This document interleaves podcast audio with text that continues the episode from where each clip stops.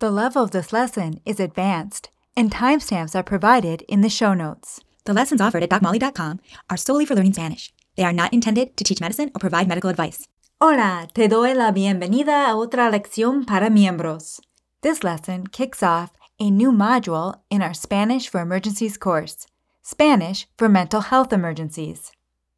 The dialogue you're about to hear is between a psychologist, played by Elisa, and a 27 year old woman, played by myself, who was brought to the ER by police due to family's concern that she intended to harm herself. Her medical history is unremarkable. No acute medical illnesses were found. Her UTOX and pregnancy tests were negative. The psychologist must determine whether she is actively suicidal and whether they should keep her on a hold for inpatient mental health treatment. When you're done listening, visit the post for this lesson to take the quiz and download the PDF. When you pass a quiz, you earn a point, and you can redeem your points for Quizlet sets that review the Spanish we learn in our courses. ¿Listos? Empecemos. Buenas tardes, soy la doctora Thomas. ¿Es usted Laura Gómez? Así es, mucho gusto. Igualmente, Laura, soy la psicóloga aquí en la sala de emergencias. El doctor me ha pedido que hable con usted para determinar cómo podríamos ayudarle y cuáles serán los próximos pasos en su atención. Primero, ¿cómo le gustaría que le trate? ¿De tú o usted? ¿Me puedes tutear? Bien, Laura. He leído tu expediente y conozco algo de tu historial, pero ¿me podrías contar con tus propias palabras qué es lo que te trae a la sala de urgencias hoy?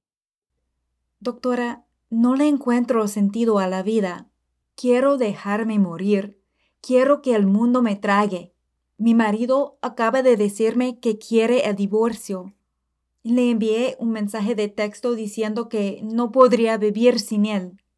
Estaba gritando y estaba tan alterada que la policía me trajo a la sala de urgencias. Siento mucho saber que estás pasando por eso. ¿Desde cuándo sientes que no tienes ganas de vivir? Bueno, llevo casi un año sintiéndome angustiada y sin ganas de hacer nada. Pero eso del divorcio fue la gota que rebasó el vaso. Ahora no puedo imaginarme cómo seguir viviendo. ¿Has tenido un plan de cómo hacerte daño o quitarte la vida? No, doctora, no he tenido un plan ni nada por el estilo. En realidad nunca me quitaría la vida. Tengo un hijo en quien pensar. Solo dije eso porque estaba harta de sentirme así. Entonces, estás diciendo que te sientes angustiada, pero no tienes ningún plan ni intención de hacerte daño a ti misma o a alguien más. ¿Es así? Así es. No tengo ningún plan de hacerme daño. Tengo que vivir por mi hijo. Qué alivio escuchar esto, pero para estar más tranquila, quiero hacerte una pregunta. ¿Hay armas en casa? No, no las hay. ¿Has sido hospitalizada alguna vez por algún problema de salud mental? Sí, una vez después de dar a luz a mi hijo, tuve depresión postparto. Me hospitalizaron durante dos semanas. ¿Has tomado antidepresivos antes?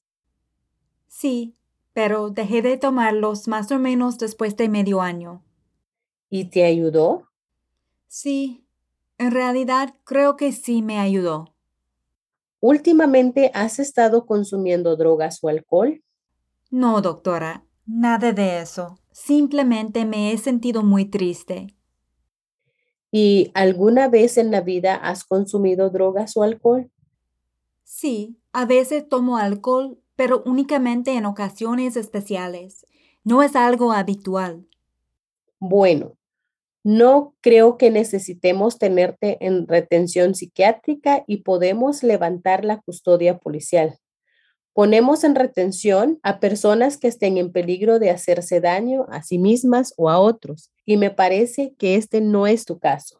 Me puedes prometer que te mantendrás a salvo y si no te sientes a salvo, volverás a urgencias para que te ayudemos.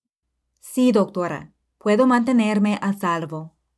Perfecto. Entonces, vamos a ver si podemos darte de alta de urgencias, pero antes Veamos tus opciones para el tratamiento ambulatorio.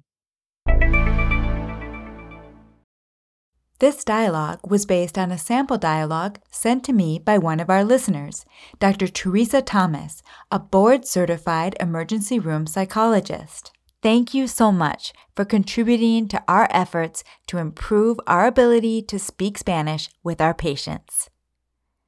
And now, click on the link to the post for this lesson at the bottom of your show notes so that you can download the PDF and take the quiz.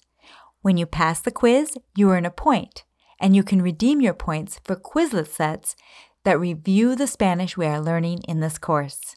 In the next lesson, we'll begin reviewing the vocabulary and grammar as we practice interpreting each line in this clinical dialogue, evaluating suicidal ideation in Spanish.